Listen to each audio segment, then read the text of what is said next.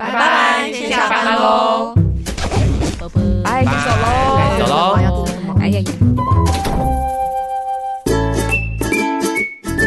今天是周的留言。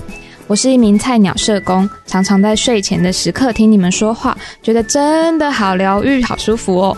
等一下，刚刚那里让我重讲，讲完觉得好奇怪。I'm sorry, I'm sorry，有点害羞。I'm sorry，我不是故意要把它讲成这个样子的。突然变成广播剧了。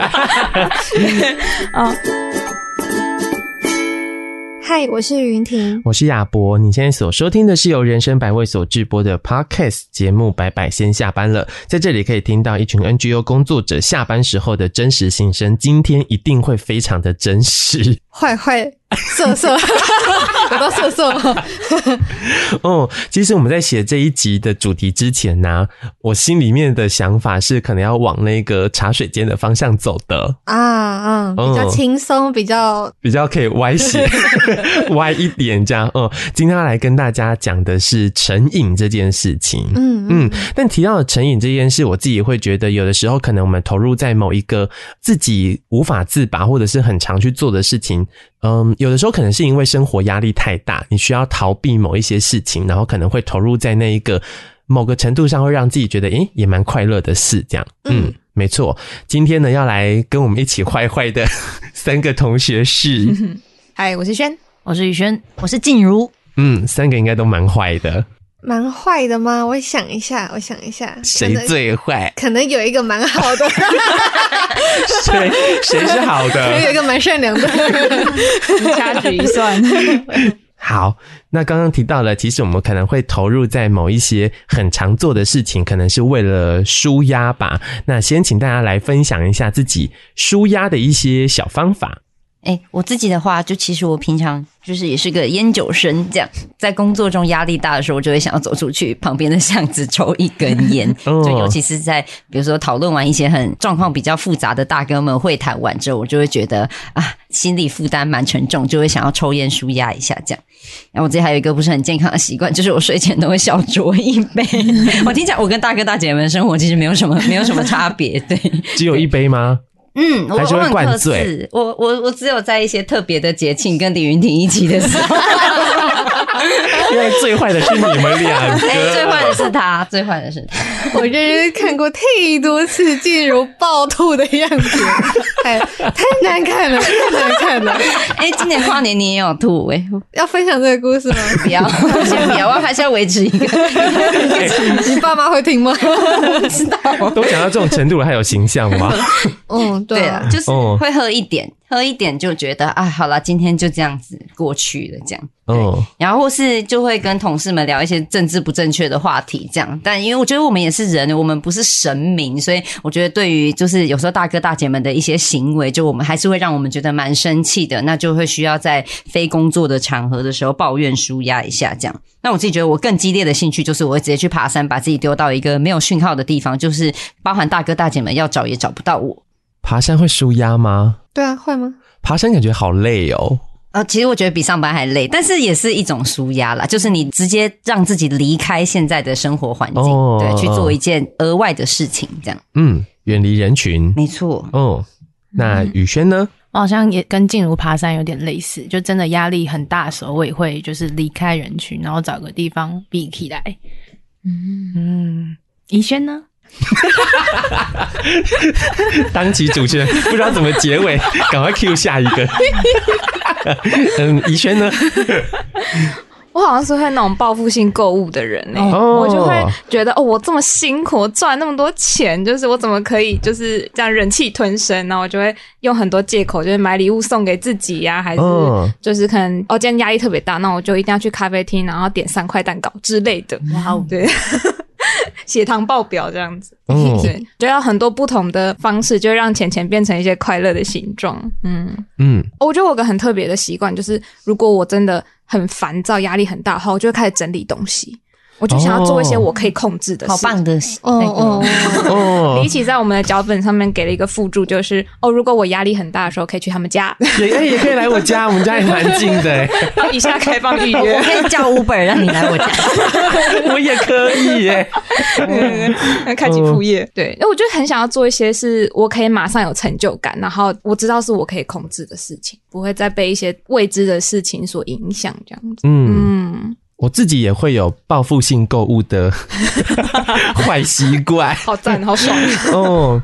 可能会有某几个特别喜欢的店家，然后可能看到那个店家在某一个地方有摆摊啊、有市集啊什么的，然后就会特别绕过去看一下。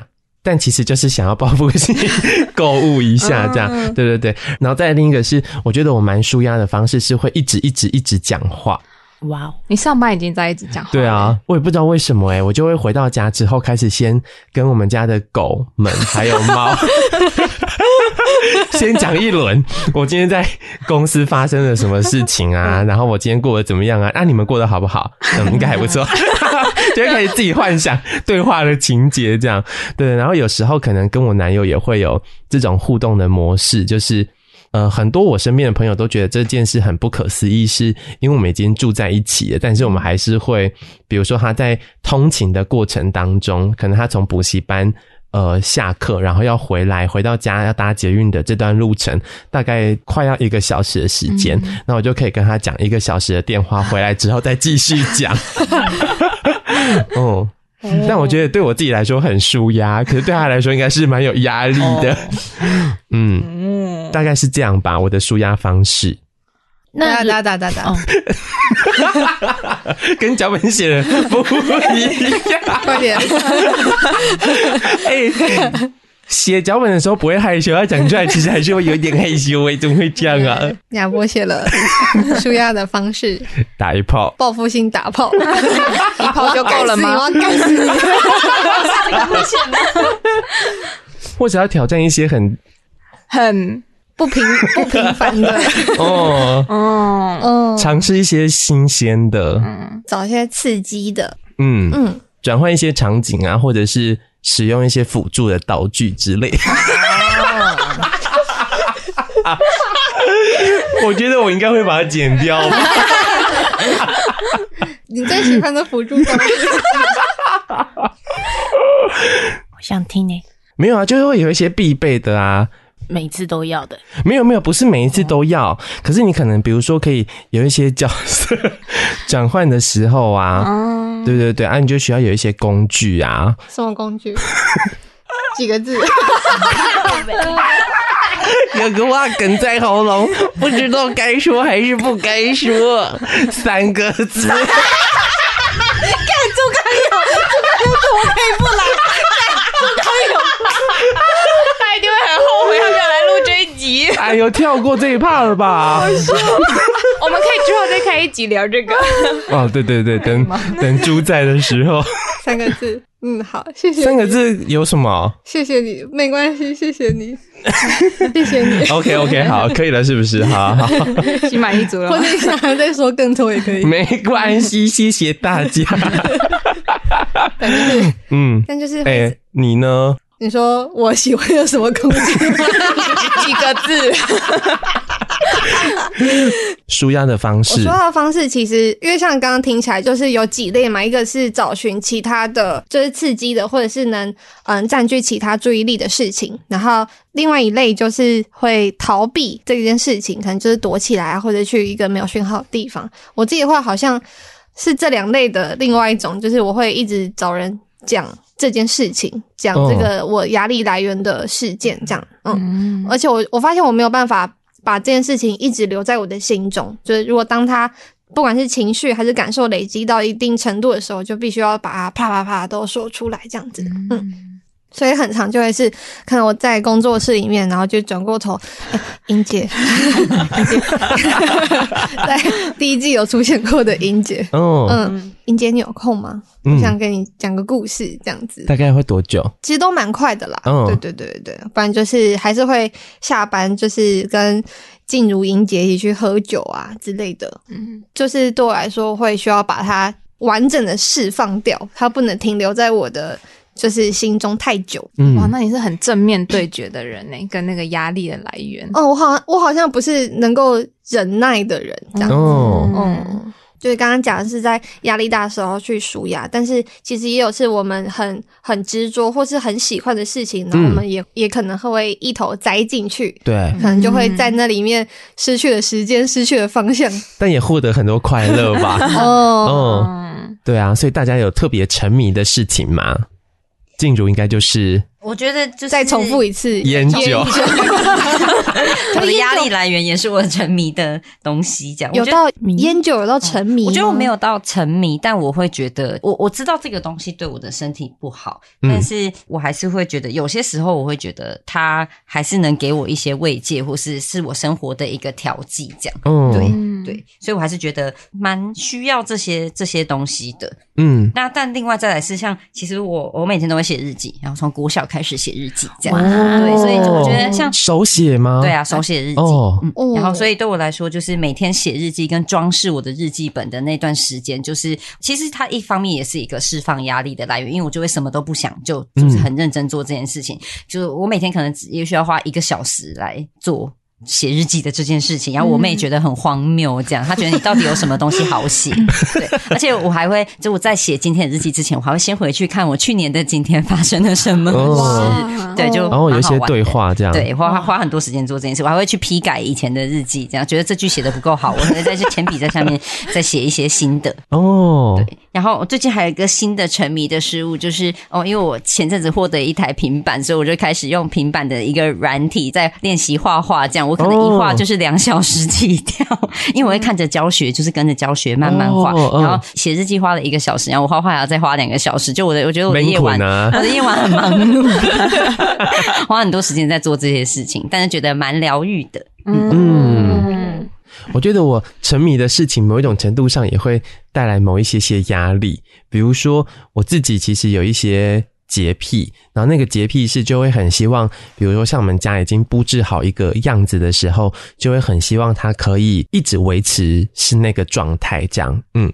然后比如说有时候东西。摆乱了，就会很希望它可以恢复成原本的样子，所以就会有一些些执着的地方。哦、嗯，但是看到它干净的时候，就会有一种觉得哇，这个家真的是很符合我的期待，然后就会觉得很开心。可是当它乱掉的时候，就会造成某一种压力，是想要赶快去把它整理好。嗯，哦，然后如果不是我弄乱的呢，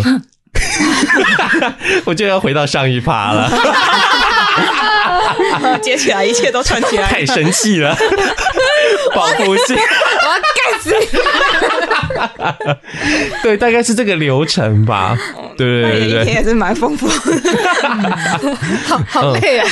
你要你要控管这个家里面的很多事情，真的哎，蛮辛苦的这样。哦 哦，像我就是每天都需要看漫画的人哇，嗯，然后或者是我也会每天都在哪里看？我在 My Webtoon 看。是合法的吗？合法的，合法的，合法的是方明嘛之类的。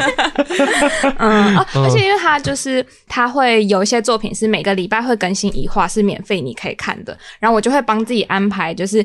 一个礼拜七天，然后每天都有不同的作品可以更新，所以我每天都有东西可以看，这样子。哦，对对对对对，嗯，然后我就觉得回到家就是吃完晚餐之后，就想要不动任何的脑，然后就贴在沙发上面，然后就看漫画或者是滑 IG 这样。嗯嗯嗯嗯，我好像跟怡萱也有点类似，对，但就是我不是看漫画，就是我会迷某一个偶像，然后就会看他各种各种的东西，嗯、影片啊，他的剧、他的生平什么都都去看。嗯，对。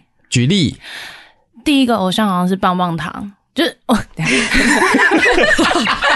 笑笑什么？笑什么，人家也有一个，他自己先笑啦，他自己先笑出来。我我的偶像真的超多的，就是从棒棒糖到后来 K-pop 进军台湾之后，就演明过韩国偶像。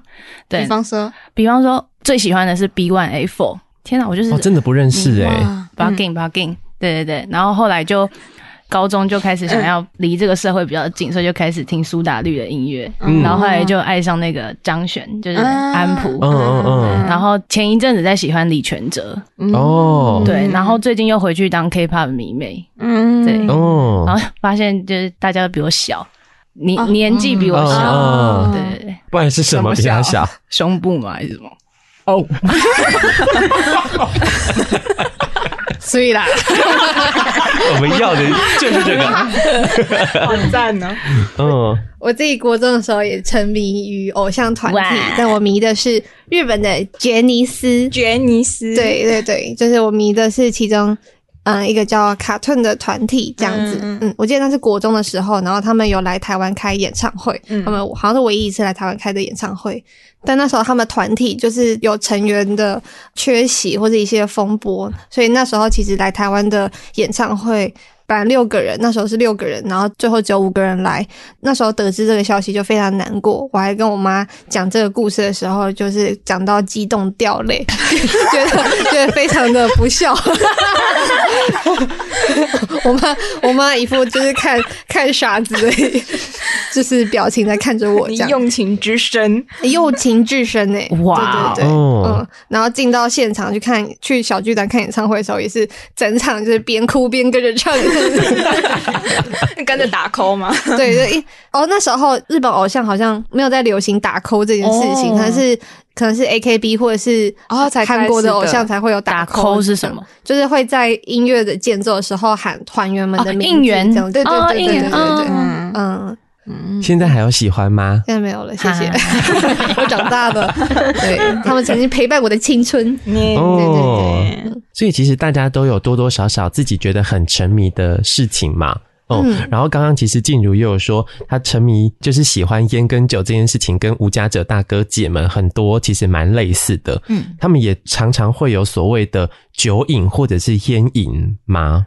诶、欸，其实会抽烟的人应该蛮多的。对，就是不管男性还是女性，真的都蛮多的。但酒的话，可能就不太一定这样，因为我觉得相比下来，好像。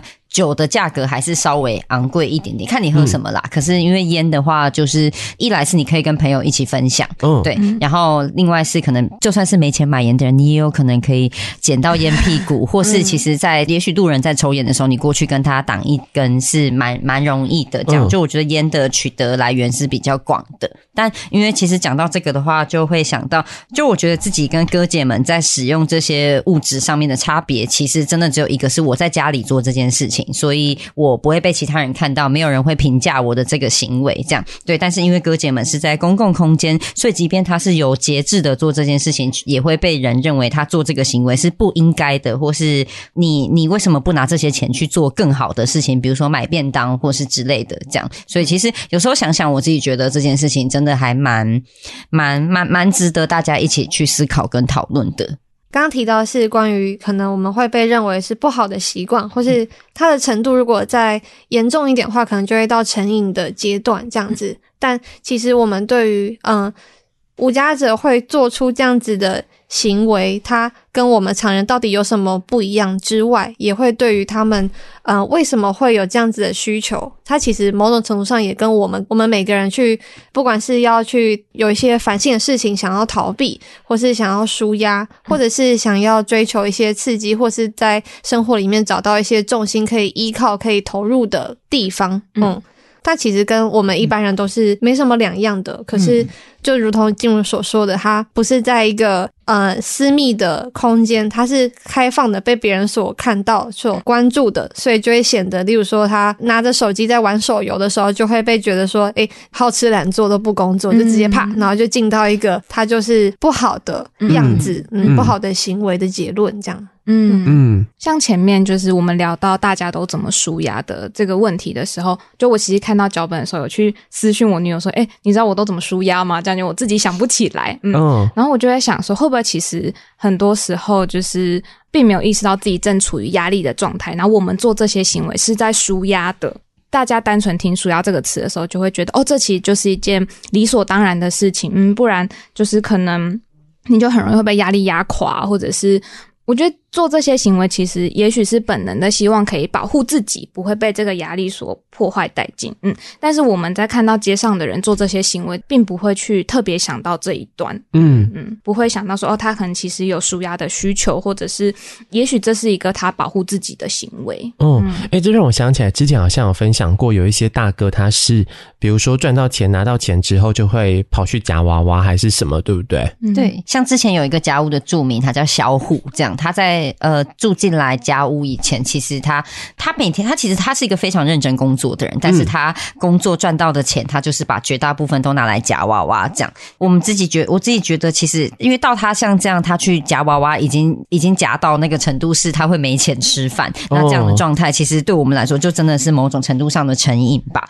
对啊。但我觉得承袭着以轩刚刚说的事情，其实真的是，呃，我觉得成瘾其实也代表着你有某一些些的匮乏，你就是生活里面有。缺少某一些东西，所以你希望可以靠，比如说像夹娃娃，它就是一个非常容易可以做到的事情，因为到处都有夹娃娃店，然后成本很低，你可能十块钱你就可以完成你想要做的这件事情。这样用选择用这种很快速、很简单的方式去弥补他生活中缺乏的某一些些东西。嗯，那宇轩，你要就是你要分享补充吗？观察到哥姐可能在沉迷某一件事情，或是可能成瘾这件事情的看法是什么？我觉得对我来说，他今天会被称为一个瘾，就是他没有办法控制，而且影响到生活的话，还才是个瘾。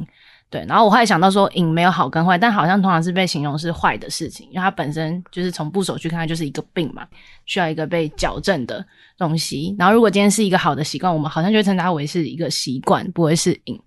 我刚才脑中浮现画面是。我目前最直接想到就是同学们的瘾，好像就是沉迷于电视啊，对，电视儿童，电视儿童，对，每天在宇轩，我要看那个关键时刻什么的，对，怎么会想看关键时刻？哎、欸，你有看过吗？怎么样？很好看，很好看。你也觉得你也成瘾了吗？你也喜欢吗？会。但我在店里跟同学们一起看戏说台湾，我都会看到哭。他看到哭哎、欸！为什么？我觉得有些剧情很感人，我会看到，我会看到哭，在那边哭。静茹真的就是在旁边哭的稀里哗啦，就是我就是一个很容易哭的人。我的落泪并不代表那个剧情真的是好看的，我只是单纯是一个很容易哭的人，这样。然后大家会用一种珍奇异兽的眼光在看。但就是好奇，宇轩，你是觉得大家沉迷于电视吗？就会想象，就是我们自己如果在家里没什么事情做的时候，也是会看电视。对，所以我们也是沉迷于 YouTube，沉迷于 Netflix。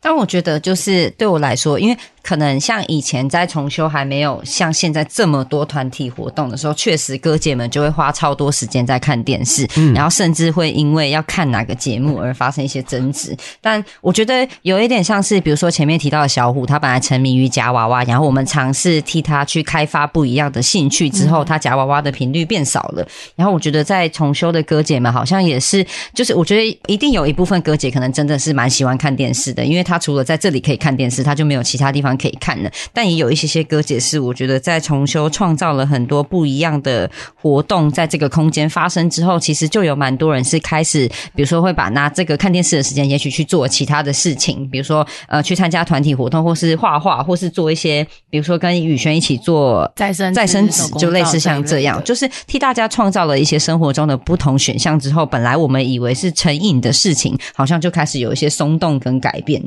嗯。所以人开始会有成瘾的这件事情，刚刚提到的是，可能是他没有太多的生活的选择，或者是他其实并不知道自己可以做一些什么事情。但是有点好奇是，比如说我们可能也会提到有一些大哥，他可能会有酒瘾啊，会有烟瘾啊，甚至是他可能会有习惯性赌博啊等等之类的。那他们在产生这一些可能很多人认为是不是这么好的习惯，甚至可以说是成瘾的时候，在这之前，可能他们发生了什么样的故事？所以他们会选择要做这样的事情吗？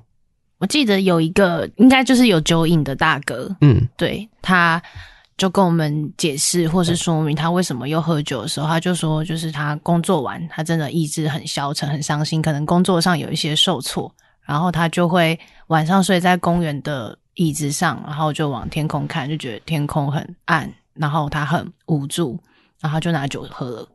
我其实去回顾他那段话的时候，我觉得好像我们自己好像也就是这样而已啊。可能是某一个情绪状态的时候，然后找不到人诉说，或是没有其他方法去宣泄的时候，就会选择用一个自己习惯或曾经有过，或是至少在那个状态自己唯一能做的事情。那刚好喝酒这件事情，好像就是他当下选择做的一个行为。对，那他喝酒又容易醉，然后醉了就又容易做一些失序的行为。对，我觉得蛮多酒瘾的人会在那个恶性循环里。哦，我也有印象，在就是还在重修那一段期间，其实就有一个大哥，他蛮常会因为人际关系上的受挫，或者是。可能他在生活中就是一些微小片段勾起他过去就是可能受暴力或者是很不好的印象，嗯，然后那他就会希望透过酒精来麻痹自己的这些感受，或者是回避掉那些不舒适。我觉得，嗯，可能生活在街上遇到挫折或者是痛苦的时刻，其实是频率是很高的。那他也许在回避这些情绪的时候，方法并没有一般人来得多，嗯，那他也许就会用他。最快速，或者是方便，或者是成本比较低的方式去试图解决这个情况。嗯，那当然就会遇到像宇轩刚刚说的，可能他在喝了酒之后就会有一些失序的行为啊，或者是对周遭人带来困扰。然后这个大哥他其实通常就是酒醒了之后就会对这件事情很抱歉。嗯，那他这个抱歉情绪，当他又不知道该如何处理的时候，可能就又会用酒精的方式去去面对。嗯，那我觉得这就是一个很。难以走出来的恶性循环，嗯，然后在不知不觉间，也许酒精就变成一个他可能习惯性去依赖的东西。而且刚刚提到，因为依赖物质而有的失序行为，其实它不只是伤害到自己，它也伤害到了其他的人。嗯，那对于在直接服务的现场跟哥姐们互动最多的宇轩跟静茹，有没有类似的故事要分享看看的？据点现在有一位有一位 K 大哥这样，然后他就是一个，我觉得他可能不到酒瘾的程度，但是他释放自己压力的方式就是喝酒这样，然后他又是一个酒量很差的人，所以他可能喝一两瓶啤酒就会开始欢，然后欢的方式是他会连打二十几通电话给你，就是一直拨一直拨拨到就是。我通常都看到这样，我后来都是直接开开静音啦，对、嗯。但是你就知道他是处在一个暴风雨整片袭来的那一种状态，这样。然后他也有一个状况是，他只要一喝酒，他就会想要闹自杀，就是他的包包里随时都背着一捆绳子。嗯，然后他也很慢，他只要在状态不好的时候约你会谈，他就是每有事没事就会亮出他包包里有那一捆绳子这样。然后我自己觉得，其实，在刚开始看到这件事情的时候，是觉得压力压力非常大的，因为你你就知道他把那个很多情绪都投射在你身上。面对这样子的人，当你想要跟他去讨论这件事情的时候，然后因为他如果处于喝醉的状态，其实你没有办法真的认真跟他讲什么。但是当他处于清醒状态的时候，他其实往往是处在一个像怡轩刚刚提到他觉得非常抱歉，所以他一直被那个负罪感淹没。你其实也很难跟他沟通任何事情，对。可是，但后来就知道，知道其实他有一部分会这样子，是因为在他年轻的时候，其实他妻子跟小孩是就因为受不了他，就。前妻带着小孩一起自杀，所以这件事对他来说非常的打击非常大。嗯，再来是我觉得其实我们接触到的蛮多无家者，他所处的年纪可能也许就是差不多是我爸爸的年纪，可能现在五六十岁吧。嗯，那个年代的男性其实都被教育成你必须要是维持一个阳刚的状态，你不能示弱，你碰到困难的时候你要自己想办法解决。对，所以那个年代的人其实很多，尤其是男性，他是不知道他有什么方式，除了可能喝酒之外，或是一些比较伤害自己的行为。之后，他不知道怎么样可以去抒发他自己的压力，导致他年纪越来越大之后，他也只会用这样子的方式。但可能对于现在的我们来说，我们其实有相对有比较多元的管道可以去释放这个压力，然后可能我们也比较不会被期待说我们一定要撑起某种样子，或是说示弱是不好的。对，所以我觉得理解这件事情之后，就会变成呃，一方面当然是很心疼他用那样子的方式来释放自己的压力，而且也很长时候没有成功的释放，他只是一直反。复的在伤害自己，这样，嗯，所以我觉得很多时候知道这件事情之后，就会想办法去在他处在这样子很疯狂的状态的时候，一方面当然是可能先保护自己，所以也许会远离他一段时间，但也会尝试从这样的过程里面去挖掘，所以他真正的需求到底是什么？那我们可以怎么样去协助跟陪伴这个处在这个不舒服的状态的他，并且让他察觉这件事情？嗯。我觉得刚才就是静茹说的那一段，虽然是一段话去说完，但它其实是很辛苦的一个过程。就不论是对于服务对象本身，还是对于社工本身，都是。然后我自己在面对比较遇到就是酒瘾的服务对象的时候，真的就有蛮多受挫经验。那这些经验可能是就包括我的同事可能会直接面临一个很暴力的现场。嗯，然后我自己虽然好像有办法做到在，我知道他是在一个没有办法控制的情况下，非自主的情况下做出一些伤伤人的行为，所以我当下其实是不会太真的把那个情绪往心里去。对，但我内心真的就是会有时候就是会有一个质疑说，那他真的想要戒掉这个瘾吗？那我自己就会有一种不公平的感觉是。我付出努力，但是你我怎么好像好像都没有看到你的努力？有时候会在这两者之间去做挣扎，然后但同时又像静茹说的，我们还是要去看到这个人的需求是什么。嗯，然后最近刚好就是有遇到长期以来就是我们有服务的一个对象，他其实有酒瘾的问题，然后也一直以来也带给我们蛮大的服务上的阻碍跟困扰。在他前一次回来使用服务的时候，我们就跟他约定好说，如果再有一次这样子失控失序的行为，我们真的就只能跟他结束这段服务关系。嗯，那他确实也因为有在有一些酒瘾失序，然后我们就先跟他结束关系。但他偶尔还是会打电话过来，因为还是很想要回来重修就好这个地方。然后他前不久就是有打电话到重修，然后跟嗯同事说了一句话，就是。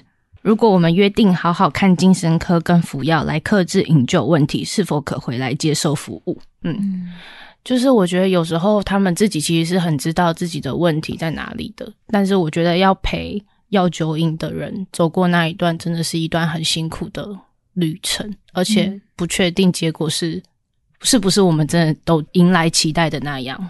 刚听起来就会觉得，其实，在那个现场工作的时候啊，在陪伴的过程一定会非常的辛苦。但我自己也会很好奇的事情是，就你们承受着这一些辛苦跟压力之后，身为第一线的工作者，怎么样去调试你们自己所面对到的那个成瘾的状况，或者是那个很压力的现场？最一开始其实还蛮被影响，因为我我本来就是一个蛮容易会感知到他人情绪，并且被这个情绪带进去的人，讲，所以很常面对这样子很激烈或是张力很大的状况，我回家都需要疗伤很久。嗯，对。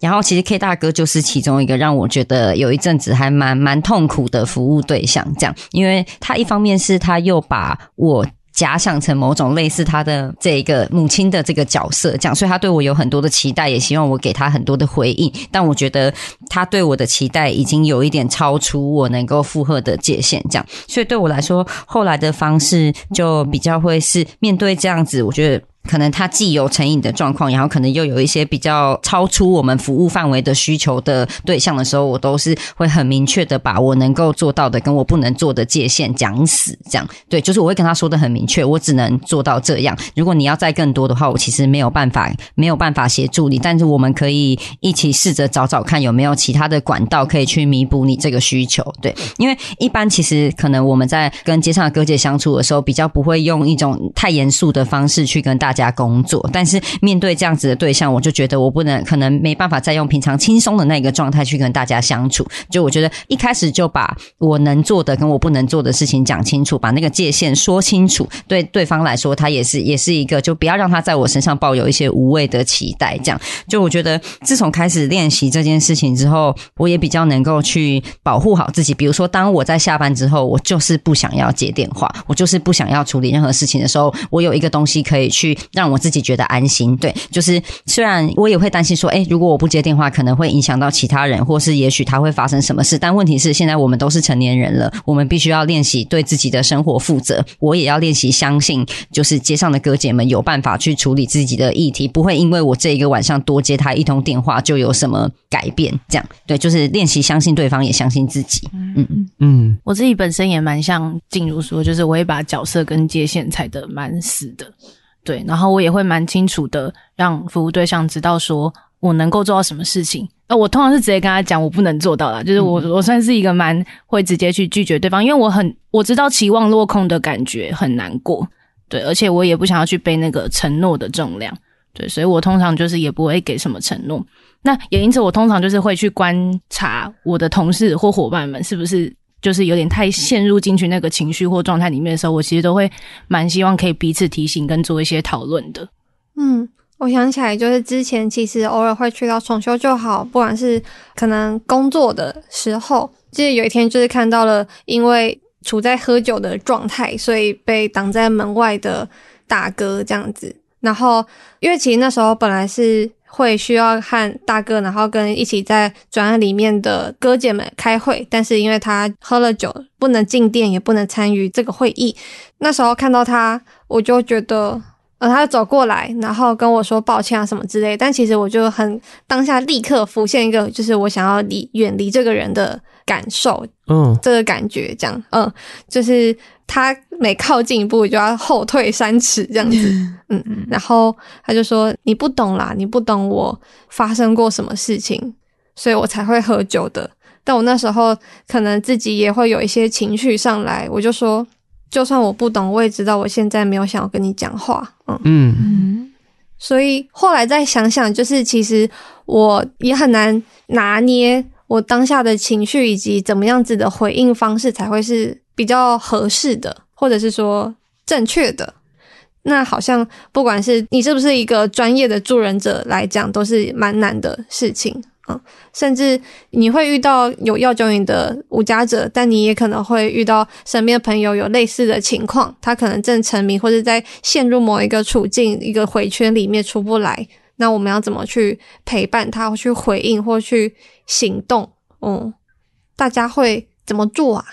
因为我自己的生命经验里面就有，就是很重要的身边的人，其实一直来都有那个药瘾的问题，对。然后比较小的时候就会觉得好像想要尝试改变他，因为我知道好像药瘾这件事情是不对的，对。但是就我也曾经用真的蛮暴力的方式去让他知道，哦，我不喜欢这样，那你不应该这样子，对。但其实我后来发现结果没有任何的改变，然后还真的伤到了他，这样，嗯，对。所以后来我就是选择去承认他。真的有药瘾这件事情，然后我不特别的把自己想成一定要改变什么的人，真的就是把他当成就是一个人去看待。然后我觉得对于他跟我之间的关系也，我觉得比较纯粹一点。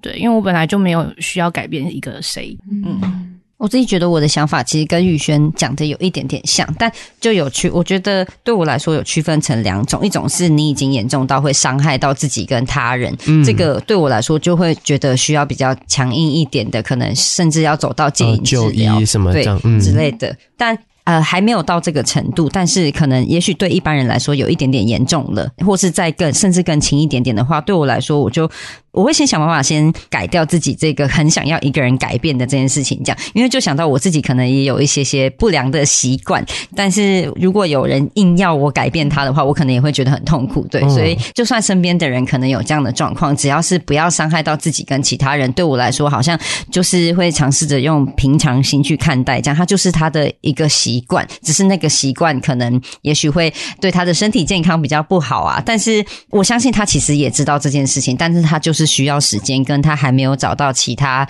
也许他觉得更舒适、跟更适合他的方式。这样，嗯嗯。因为我自己在听的时候，我会觉得有点有趣的事情是，其实好像我们会有成瘾的事情，或者是无家者大哥姐们他们会有成瘾的事情，有的时候像。我们可能是习惯使用逃跑的方式，所以投入在另一个让自己可以暂时不要去面对问题的那件事情。当然，有一些人可能是会去正面的回应自己所感受到的那个压力。可是，我想要说的事情是，其实，在听了很多，呃，虽然说大家可能沉迷的事情不太一样，可是对于逃避或者是对于会有成瘾这个部分，其实很多的时候会觉得，我们跟大哥姐之间可能也是蛮多有。共同点的地方，可是却又会发现，其实很多的大哥姐他们很容易在有成瘾的状态出现之后，还会得到更多的其实是指责，对不对？就是延续着亚伯刚刚讲的，大哥姐们能选择的其他的方式也嗯，比如说疏解压力的方式，可能也很少，他就不能去市集大肆的采购，或者是。哦，我们后面如此的严肃，你硬是要，你硬是要回来打炮，或者是呃看漫画，或者是看就是 A 片，开玩笑的，就是嗯，就是其他我们能够去消遣、去抒发压力的方式，其实对于在经济资本就是非常匮乏的无家者身上，是几乎没有选择的。我觉得空间也会影响这个选项的多少，因为就是可能我们有一些舒压的方式，不管是抽烟喝酒，或者是就是休息的时候划手机、打游戏等等。嗯，你在自己家里做的时候，就会让人家觉得哦，这很正常，这就是你的下班后的休闲娱乐。嗯嗯。可当你在公共空间，可能在台北车站外面做这些事情的时候，就会被人家觉得这是偷懒啊，或者是你都没有好好的生活，没有认真的工作等等。嗯，我觉得因为空间的关系，这些行为会带来更多的。指责跟负面的观感，嗯，那也显得就是其实像嗯华可能社群软体等等这些很低成本的，它只要连得上 WiFi 就可以做的休闲娱乐都会被剥夺了。就是我觉得今天在讲成瘾这件事情，并不是说我们要为这件事情开脱，或是找到一个好的解释。嗯，比较像是我们的确发现、观察到无家者身上，或者是每个人身上都有这样子的状态。嗯，我们就是如果一昧的指责，或者是去约束，不要让这件事情的发生，它没有办法解决，它可能背后可能是需求的匮乏、物质的匮乏的这些原因。嗯，你只会让这个事情更糟。嗯，所以比起一昧的去指责，我们去，我们今天分享了很多的故事，也分享了我们很多在跟哥姐的互动跟观察，希望能够让听众朋友也可以知道说，我们应该有好几层吧，一个是哥姐的状态是什么样子的，为什么会有成瘾出现？那工作人员是怎么去看待成瘾这个行为？那如何去调试我们自己的界限跟情绪啊、状态等等的？嗯，所以可以让大家也一起想想看，如果我们身边或是我们看到社会事件上有这样子的状况发生的时候，可以用不同的视角，或者是嗯、呃，再多退一步，冷静下来去想想看，诶，我们还可以做些什么？这样子。嗯，所以也非常欢迎大家可以在 Apple Podcast 上面留言给我们，或者是私讯人生百味的粉丝专业跟 IG 留言告诉我们你们的一些想法哦。好，最后最后读留言时间。嗯，好。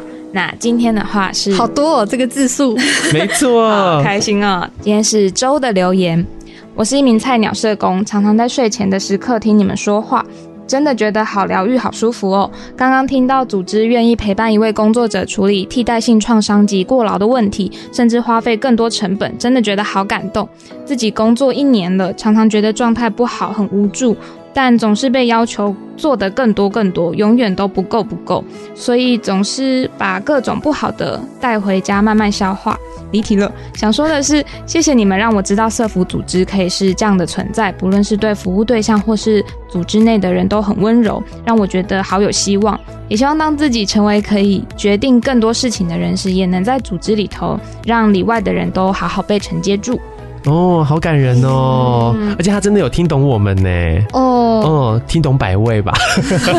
知道百味是一个很特别的组织。然后非常谢谢周的留言，也期待你在未来可以找到自己在工作上面或生活上面都觉得很舒服的方式。嗯，哦，这样。我觉得今天聊的一些内容，希望也可以让他在工作过程中，就是找到一些方法，可能比方说踩住一些界限之类的。嗯、我觉得好好的保护自己跟照顾自己也是蛮重要的一件事情。哦，画画一条界限是很重要的事情，嗯、也是很多人需要学习的功课。